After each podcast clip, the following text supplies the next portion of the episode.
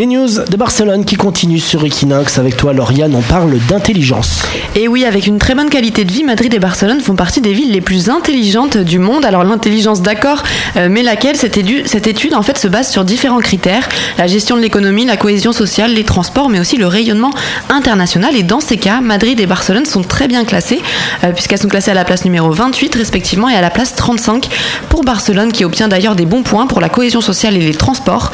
Mais c'est pour sa projection internationale qu'elle est la mieux placée. Alors Madrid euh, cartonne sur la mobilité et le rayonnement à l'international. Il en faudra cependant un peu plus sur l'économie et le capital humain pour rattraper les trois premières euh, villes qui sont New York, Londres et Paris. 17h-19h sur Equinox Radio. C'est toutes les news de Barcelone.